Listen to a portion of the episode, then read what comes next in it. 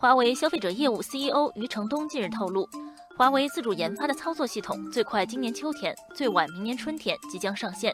有消息说，这个系统会被命名为“鸿蒙”。国家知识产权局商标局网站显示，华为已经申请华为鸿蒙商标，商标对应的商品或服务中就包含操作系统程序。消息一出，立即引发网友热议。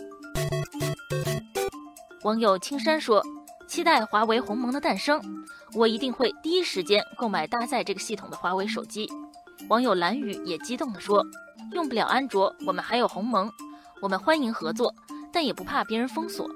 大雪压青松，青松挺且直。看到鸿蒙这个名字，我们就知道华为不服输。”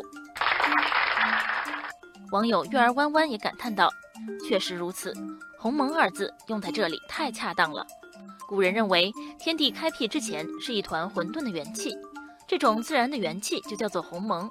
鸿蒙代表着一切的起源，从中既能看出华为开天辟地的雄心壮志，也能感受到他们破开混沌、披荆斩棘的艰辛。值得一提的是，这已经不是华为第一次使用古书中的意象来为产品命名。网友可颂说，比方说，华为手机芯片是旗下的海思半导体自主研发的。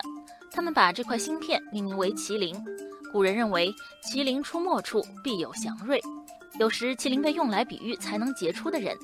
华为用麒麟命名自己研发的芯片，或许是取它祥瑞和杰出之意吧。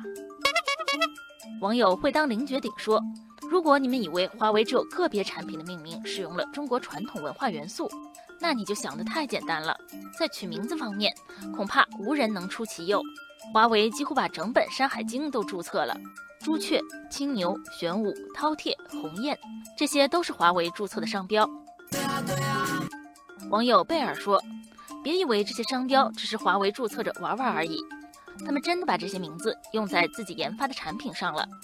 华为的基带芯片叫巴龙，服务器芯片叫鲲鹏，服务器平台叫泰山。”路由器芯片叫凌霄，从芯片到服务器平台，无不体现了一个企业的未雨绸缪、居安思危。